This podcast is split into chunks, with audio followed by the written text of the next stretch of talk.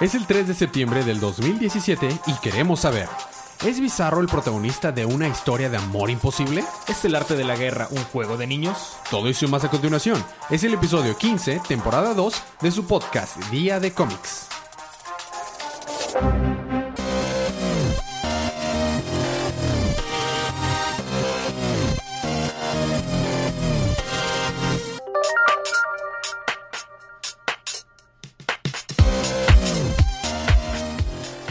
Bienvenidos de vuelta a su podcast Día de Cómics. Yo soy su anfitrión Elías, lector de cómics extraordinario, y estoy acompañado como cada semana de mi coanfitrión y cómplice en crimen, el embajador de los chistes malos, Federico. Muy bien, y estamos aquí para hablar acerca de los cómics DC que salieron en el pasado miércoles 30 de agosto en la línea Rebirth, por lo que esta es su advertencia de spoilers. Habiendo dicho esto, vamos a empezar con los libros de esta semana.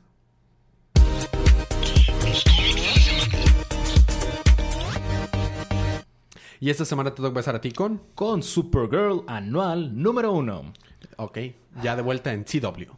Ah, sí, pasaron tantas cosas en este libro. A ver. Uno no creería que es un anual. Ajá. Bueno, para empezar, eh, Supergirl está tratando de vencer a Solomon Grundy, que es gigante. Porque esto es continuación directa de lo que pasó. De lo que pasó en el último número que recapitulé. 12. Ok. Así es. Entonces, pero Supergirl sigue súper cargada. Entonces es- tiene mucha más fuerza de la que necesita, mucha más fuerza de la que puede eh, controlar. Entonces está haciendo un destrozo en la ciudad. Llega Indigo, que es una especie de Brainiac, Ujú. kind of.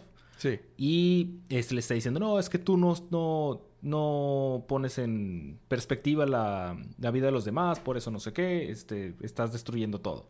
Y dice, ah, pues así no jala esto. Pero bueno, se, se va como que aparte para que Indigo venza a Solomon Grundy. Y este...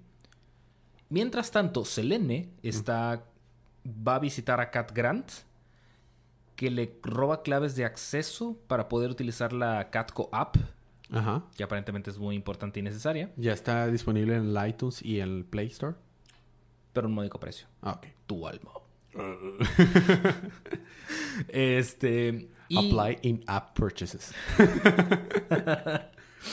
y utilizan la app para revelar al mundo que Supergirl es hija de John, John, John, Cyborg Superman.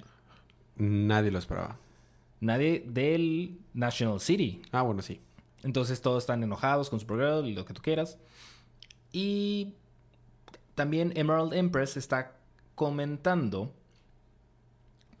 por qué odia tanto a Supergirl. Resulta que ella es del futuro. Ella era pobre, no tenía familiares y se acerca a con su padre, que lo encuentra después de muchos años, se encuentra con que está borracho, ebrio, X, ¿no? pero que ve el futuro y resulta que va a morir por un enfrentamiento que van a tener ella y Supergirl. Este, por ende, está enojada con Supergirl porque no quiere que lo mate. Ok. Por eso está haciendo todo esto. No entiendo, pero bueno. Aparte, va con la doctora Veritas, la recordaremos de Superman del New 52. Sí. Y ella le dice, ah, que es lo que pasa es que tus células están sobrecargando y si van a seguir así, van a seguir, se van a sobrecargar hasta que exploten. Como All Star Superman. E- En, en New 52 la conocíamos como la Exposition Doctor. Exacto. y este, y luego ya cambian, le dice, ah, bueno, es que te voy a someter a cirugía láser, voy a explotar todas tus células malas, Ok. sin anestesia. Claro. Pues que anestesia le... Bueno, ok, sí. Exacto, entonces pues le duele. Y luego ya total, le aplica la cirugía, dice, oh, ya está, pero sigo sintiendo todo el- ese, ese poder aquí, eh, o sea, sigo sintiendo todo, este, súper fuerte. Deje. Y dice, ah, bueno, sí, pude quitar las células sobrecargadas, pero lo que llegaron a cargarse, pues así se queda. Entonces, estás estúpidamente fuerte, Ok. más de lo normal. Y por último, se va a enfrentar a Emerald Empress. Y ya están a punto de entrar en combate y ahí termina el número. Da. O sea, va a continuar en el número 13. 13, exactamente. Muy bien. A mí me toca continuar con Red Hood and the Outlaws num- anual número uno. Esta historia se llama Big Ten Bigger Dreams. Uh, carpita de circo grande, pero más grandes sueños. Ok. Esta es tu tendita de circo. Este es tu destino. Ok. Esta favor, historia no. comienza en un barco. Después nos vamos del barco. Y la historia da un giro hacia un circo de una familia rusa que llegó a Gótica. El cual el barco no tiene nada de relación. Sí tiene relación, ahorita vemos. Donde Artemis y Bizarro se encuentran en, en la escena. Al acabar el show, Dick Grayson, el primer Robin, recordamos, recibe un, reci- eh, un mensaje de con unas direcciones que debe seguir. Al llegar al lugar misterioso, se encuentra con Bizarro, Artemis y Jason Todd, pues nuestro Outlaws, ¿no? Ellos le explican a Dick que la familia rusa lo tiene en la mira. Es por esto que ellos tomaron el trabajo del circo, pa- del circo para poderlos vigilar. Todd confiesa que buscó a Dick porque necesitaba su ayuda y necesitaba que Nightwing pues estuviera ahí como una defensa por si las cosas se ponían feas con los rusos. Durante la convivencia con el equipo del circo, se puede notar un novio coqueteo entre Artemis y Dick. Ña, Ña, Ña. Además de esto, Bizarro logra darle un beso a la mujer de, de vi- de barba. No, la mujer bárbara. Que se llamaba Angelique. Casualmente, ella es la hija del ruso dueño del circo. Bizarro, John y Dick creen que es importante formar una amistad con el resto del circo para de esta manera poderlo estar espiando mejor. Dick le ofrece a Artemis acompañarla de regreso a su dormitorio. Ui, ui, ui. Ellos comienzan a recordar la relación entre Jason y Dick cuando eran jóvenes. Eh, Jason debió de haber tomado el lugar de Dick, pero no lo hizo porque pues, no buscaba ser alguien más, buscaba ser su propia identidad. La historia continúa y el dueño del círculo, del círculo, del circo, le pide una tarea pesada al equipo. Eh, les pide que bajen hacia un pozo de hondo de agua que tenían ahí en medio para que encontraran algo que se había caído ahí. Desde esta escena comenzamos a sospechar que algo anda mal. Tal vez el dueño del circo eh, ya sabía que los estaban espiando. Y así fue. El equipo baja hacia el río subterráneo en la búsqueda de un sospechoso objeto perdido y al salir se llevan con la sorpresa más grande. Chon, chon, chon. Se encuentran a KGBs. Eh, ¿A a KGBs. Si recordamos, la última vez que vimos a KGBs había sido en Batman, de hecho. Que, ah, po- por cierto, ahora va bajo el nombre de Beast, por favor. O sea, ya quitó el KG porque Porque ya no es de la KGB. Ajá. Y hace referencia a- precisamente al arco de DC Comics Rebirth eh, y al grupo militar que tenía el papá de Batwoman. ¿Te acuerdas de los Ujú. Batman? Y como ahora él se quedó con el armamento y que ellos dejaron atrás, lo usará para pues, pelear contra The Outlaws. Me encantó que dijo, me encontré estas armas que según pueden detener a un rinoceronte, así que serán suficientes para matar a un bizarro y le empieza a disparar y ahí pelean, ¿no? Comienzan a atacar y va- pelean, pelean, pelean. Juntos el equipo logra derrotar a Beast. Aun cuando casi mueren en el intento, llega la policía después ya, después de derrotarlo y encerran a todos los malitos y se acabó la historia. Después de esto, eh, de esta aventura, Dick se despide de Jason mencionando que le da gusto que Jason sea un mejor hermano mayor para Bizarro de lo que él jamás fue para Jason, ¿no? Y es como que un momento emotivo y dice, oh sí, bros, Robin Bros before hoes. Artemisa se, de hecho, se siente un poquito porque de ella no se despide Dick.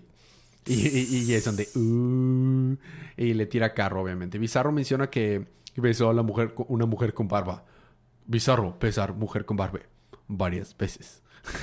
Ok. Eh, y luego eh, Jason, eso es todo, compa. Este le dice John, ¿y obtuviste su nombre?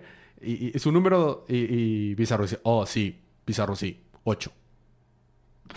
Eh, y ya se acaba el número ahí. Está muy, muy chido. Bizarro, Bizarro es lo máximo. Muy bien. Pero sí, la verdad es que la dinámica que tienen con Bizarro está muy interesante, muy padre. Te toca a ti continuar con. Justice League of America número 13. Dale. Recordaremos que están en el microverso Batman, Lobo, Frost y Atom. Y alguien les está apuntando con un arma. Y creen que es Ray Palmer. ¿Y adivina qué? Es Rey Pemba. No, no es. eres no, no es Rey Pemba. Aquellos que han visto Death Note, ese es Rey Pemba. Rey Pemba. No, no es Ray Palmer. Ok. Es otro batillo que trabajaba con Ray Palmer. Ok. Entonces está diciendo que, ¿qué? ¿Tú trabajaste con Ray Palmer? ¿Qué? ¿Qué? ¿Qué? Entonces, de que, ah, sí, es que le está, le está explicando cómo es que está funcionando el microverso, cómo es que se está haciendo añicos. Hay tormentas cuánticas que cambian la composición de las cosas. Entonces, por ejemplo, se acerca una señora, oh, sí, es que mi hijo estaba no sé qué, y luego, después de la tormenta cuántica, se convirtió en agua. ok. Porque... Nunca te has convertido en agua en una tormenta cuántica. Y están viendo de que no, es que cómo tenemos que hacer para salvarlo. Y este. Mientras tanto, Rey y Black Canary están no en el microverso, en el universo normal. Y están de que no, pues están en un bar, están discutiendo, hablando, platicando. Y llega alguien por la puerta de un bar, de un restaurante slash bar. Ustedes. Mojo. Dice otras cosas, ¿verdad? Pero me suena más Se, dramático. re- se resume mojaja. en mojaja. Así es. Ok. Empiezan a pelear, pero los vence a los dos. Porque le dice Black Canary, sí, él no puede pelear contra lo que no puede ver. Y nada más mueve el codo hacia atrás y le pega a Rey. Porque el vato se está moviendo a la velocidad de la luz. Y le dice, ¿qué? Pero me está moviendo a la velocidad de la luz. Y dice, ah, nada más estaba probando. Y se va, desaparece. Ok. Ok. Y el número termina donde Atom decide todavía hacerse más chiquitito. Donde decide eh, encogerse aún más. No, Federico, continúa. Contrólate, Federico. Contrólate. No puedo. Contrólate, Federico. Bueno, decide microbizarse un poquito más. Ya está. Ok. Para tratar de detener las tormentas cuánticas porque tienen que platicar con alguien, pero que esa persona no, no le puso atención ni siquiera a Ray Palmer. Ajá. Ray Palmer, no Pemba. Ok, ya, ya, ya. Y ya, ahí termina el número donde este vato se hace chiquitillo. Muy bien. Y ahí termino. Ahí termina. Bueno, a mí me tengo que continuar con All Star Batman número 13. Continuamos con el arco El primer aliado, parte 4. Comenzamos la historia con Batman y Alfred atrapados dentro de un hotel en ruinas. Este hotel explota y ambos caen por al menos de 100 metros. Y ¡uii! van cayendo. De pronto somos llevados hacia un flashback de Alfred narrado desde Cuba. Se encuentra en una habitación oscura y parece haber bebido de más. Alfred comienza a hablar acerca de que tiene una casa en Cuba que él ha tenido desde que Bruce empezó su carrera como Batman. Sabe que simplemente si se va, Bruce volverá a sus sentidos y vivirá una vida normal. O al menos su teoría resultará correcta, dejará a Bruce por su cuenta y realmente obligará a Bruce a reconsiderar su juramento. Alfred eh, se siente solo en Cuba, esperando que Bruce haga lo que debe. Ahora, esta escena abre la historia aquí. Eh, esta es la historia de Alfred donde podemos conocer más acerca de él y de su punto de vista. Uno de los temas recurrentes de este capítulo ha sido el de la paternidad. Alfred se separó de su padre eh, desde joven y se convirtió en un padre para Bruce. Una gran parte de lo que conocemos acerca de esto es a través de los flashbacks que detalla la relación de Alfred con su padre.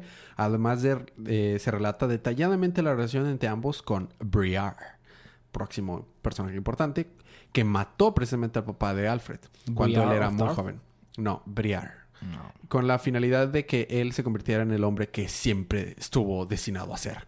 La, la historia continúa con flashbacks del pasado y, la realidad, bueno, de la presente. Nos encontramos con Batman en una persecución. De pronto, Briar aparece, dejándonos a todos impactantes. ¡Oh! ¡Oh! Briar le pide a Batman que llame a Alfred. Y justo en ese momento, cuando va a hablar, aparece nuestro sujeto misterioso que conocimos al inicio de este arco. Eh, dentro del submarino, si recordamos, y le da un zarpazo ¡guau! y lo deja sangrando inconsciente a Batman. Charlie. Briar toma el radio y le dice a Alfred que con, con este nuevo motor convertiré a Bruce en el, el- en el propio chico, eh, en mi propio chico. Y así Alfred intenta algo, hará que esta conversión sea dolorosa. Así que pues tiene, digamos, entre comillas, a Batman como Ren. Alfred va al funeral de Touch, el marinero, y prácticamente a la fuerza obliga a sus secuaces que se unan a él para ir detrás de, de, de Briar y salvar a Bruce. Y ahí termina la primera parte. Próximo número, la batalla final. Pero si recordamos, hay dos historias siempre en All Star Batman. La segunda Casi historia, siempre. siempre. Casi Una siempre. vez nada más, no. La historia segunda continúa con Asesinos de la Ley. Assassins in Law. Parte 4. Creencias. Rusia, cerca del canal de Moscú. Batman sigue a la princesa Vic, que se ve que va en un convoy con un cargamento de armas con rumbo a Gotham. Ella y su padre, que son los líderes de esta organización criminal que se llama Miasniks, y quieren iniciar una guerra criminal en contra de la familia de Falcón en Gotham. Vic se percata de la persecución de Batman y sube arriba del camión en el que iba y pelean. Pum, pum, pum. Es, Batman no puede vencerla, pues ella resulta ser mucho más rápida de lo que él esperaba, así que decide intentar algo diferente para detener este cargamento y mejor huye de ese lugar. Y Vic se queda que, ¡collón! Y ya se va Batman. Minutos después, cerca del centro de la ciudad de Moscú, la familia Pushka son rivales de los Mian- Pushka. Miasnik. Y llevan otro cargamento de armas que sigue, eh, que según iba a comprar un representante de los Miansky disfrazado de murciélago, según. Ajá, ajá. Mientras los Pushka se burlan de la idea de un tipo disfrazado de murciélago, pues aparece Batman. Obvio. ¡Pum! Y como si nada, los deja inconscientes. Get up the way. Y luego se... Boom, shakalaka. y se apodera del cargamento que llevaba eh, cientos de armas. Si este cargamento llegara a Gotham, echaría a perder años del esfuerzo de la misión de Batman, por lo, por lo que mientras sostiene una granada en la mano, piensa que tendrá que salirse de su zona de confort y pelear fuego contra fuego. Siguiente número, asunto privado. Y ahí se queda. Ah, nice. ¿A ti te toca terminar los libros de la semana con? Wonder Woman. Número And the 29. power she possesses. Dale. Eh, recordaremos que Wonder Woman está rodeada por... Temisquirianas. No, le pusieron sedante para Temisquiranas, que eso fue la vez Ah, ya. pasada. Ya. Está rodeada por cazadores de recompensas. Mm, Bounty Hunters. Ajá. Tales como Cat Eye. Ah, sí, conocidísimo. Es la reencarnación de Bastet. Ah, ya. Así que sigue hablando en... Sí, sigue... eh, se la pasa hablando en cosas de... Sí, vas a morir en el Duat y cosas por el estilo. Ya sabes. Tu Sí, típico megalómano con de- delirios de egipcios. Sí. Ah, también se está peleando contra otros personajes. No son relevantes a la historia, honestamente. Y- Se están peleando y luego dice, oye, ¿dónde está el chico? Y luego de repente se aparece un vato de que yo no soy un chico. Porque tienes que mantener a tus enemigos cerca, pero a tus, a tus amigos más lejos. Y así se la pasa diciendo y dice, son los niños, los chicos, recitan el arte de la guerra y pum, le pega y lo, lo deja inconsciente. Y ya. Entonces llega Steve Trevor porque Steve Trevor Tiene que salir. que ahora ya se parece más a Chris Pine, no relacionado con la película. Y están de que, hmm, que- pero es que quién los pudo haber mandado, Jojo, pero ¿por qué? Resulta que quieren atrapar a Wonder Woman por su ADN, por lo que hizo la doctora Crawford, cuando se hizo así súper Fuerte, Ujú, porque dice que con eso puede curar varias enfermedades. descubren quién puso la recompensa sobre su cabeza y es un doctor que quiere ayudar a curar varias enfermedades. Entonces Wonder Woman decide ser lo más sensato del mundo, ¿Qué? cobrar ella a sí misma la recompensa. Ah, claro. Entonces va, va con el doctor, le dice, sí, este, nada más que sepa que el, el gobierno sabe dónde estoy, pueden venir en cualquier momento. Y le dice, Wonder Woman o Diana, mira a tu alrededor, nosotros somos el gobierno. ¿Cómo, era, cómo decía su, su ID? Este... Princess of. sí, no, el- su firma. Eh, Su firma era Princess of. No, es Of the Miskira. of Themyscira. Miss of the Miskira. Y ahí termina el nombre. Muy bien. Está chido. Eh, estuvo muy interesante. Bueno, seguimos con la siguiente parte. El libro de la semana para mí fue Red Hot and the Outlaws. La verdad es que sí se lo tengo que dar a Red Hood and the Outlaws. Eh, la segunda parte de All Star Batman estuvo muy buena. Estuvo muy cortito, pero muy buena. Pero Red Hot Outlaws. Eh, compren esos libros, es la recomendación porque, de cada semana, porque si no los compramos, pues los dejan de hacer, Fede. ¿Ah, sí? Así es. Ahora, cómics de la próxima semana. La próxima semana tenemos Harley Quinn 27. Yupi. Eh, Green Lanterns 30. Oh, nice. Nightwing 28, Batman 30, Cyber 16, Deathstroke 23, Green Arrow 30, eh, Justice League 28, Superman 30, eh, Harley Quinn 25th Anniversary Special Number 1 Cierto. y Suicide Squad Black Files 2. Porque, te- ¿por qué no tener tres libros de donde sale Harley Quinn, verdad? ¿Cubrimos eh, Black Files 1? Creo que sí o no. Ah, si no es Rebirth, no lo vamos a cubrir. ¡Ujú! Y si el special tampoco es Rebirth, no. Solamente cubrimos Rebirth. Bueno, son libros de la próxima semana. Preguntas, comentarios y anuncios. ¿Tenemos preguntas pendientes, Fede? Eh, no que yo ¿Tenemos sepa. un like? Un like, este... Un like nuevo. ¿Sí lo tenemos o no? Sí. Ah, ok. Dime cuál es. Ahorita que te lo tenga, yo te digo. Ah, muy bien. Haz tiempo. Haz tiempo. Ah, sí. Hago tiempo. Tan, tan, tan, tan, tan, tan, tan. Ya puedes dejar ese tiempo. Ok. Dodero Román nos dio like. Excelente. Saludos, Dodero Román. Y ya. Y ya, ok. Le mandamos saludos a gente que nos está, estado escuchando. A Ismael Palau nos está escuchando y este ayer de hecho nos man- sí nos mandó un mensaje de que estaba emocionando. También está ah, Dulce, también escuchó el podcast y este ayer me mandó un mensaje de ah, qué chido y se puso emocionante ahí. Muy bien. Hay que mandarle saludos a alguien que nos escuche seguido, a Letichu, A Leticia, claro. que nos ha escuchado desde el inicio de, De hecho, desde el primer episodio. Sí, siempre nos está escuchando y siempre nos dice, ah, estuvo bien padre este episodio. A veces literalmente nos está escuchando. Big Brother. ok. Eh, ¿Algún otro comentario anuncio? Eh, no, no por el momento. Muy bien. Eh, lo lamento, pero la- el episodio pasado dijo, dije que iba a generar mi propia opinión y la generé. Death Note de Netflix es basura. No, no. Es caca. Tulio, Tus palabras. Tulio, digamos las cosas como son, Tulio. este, 31 minutos. Pero bueno, es un mugrero. Es un mugrero. No, no. En Netflix está la serie original de... Pueden ver mejor la serie original. O sea, hágase un favor, vean la original. Si tienen Crunchyroll, vean el drama, también está muy chido.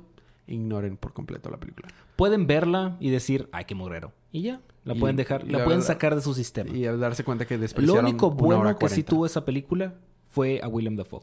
Pero ni siquiera lo supieron aprovechar bien. No, la verdad. O sea, es, es basura. Por otro lado, eh, salió una la, salió Torre Obscura, The Dark Tower, The sí. Dark Tower. No la he visto, pero se ve interesante. Sí, No la he visto yo tampoco, pero he escuchado que es la mayor decepción del año. Ah, no creo que le gane Death Note. Bueno, nuestras, nuestras expectativas no estaban tan altas. Exactamente. Bueno, ya está. ¿Algo más que agregar, Fede? No. Sería ¿No? todo por hoy. Sería todo. Muy bien, eh, pues gracias por escucharnos hasta aquí. Gracias por aguantar los chistes malos de Federico. No Gracias. hubo tantos esta vez, por favor. Hubo poquitos, porque hubo poquitos libros. Eh, nos vemos el próximo episodio y disfruten sus libros, disfruten su día, disfruten su semana, disfruten su vida y recuerden que cada día Es día de cómics.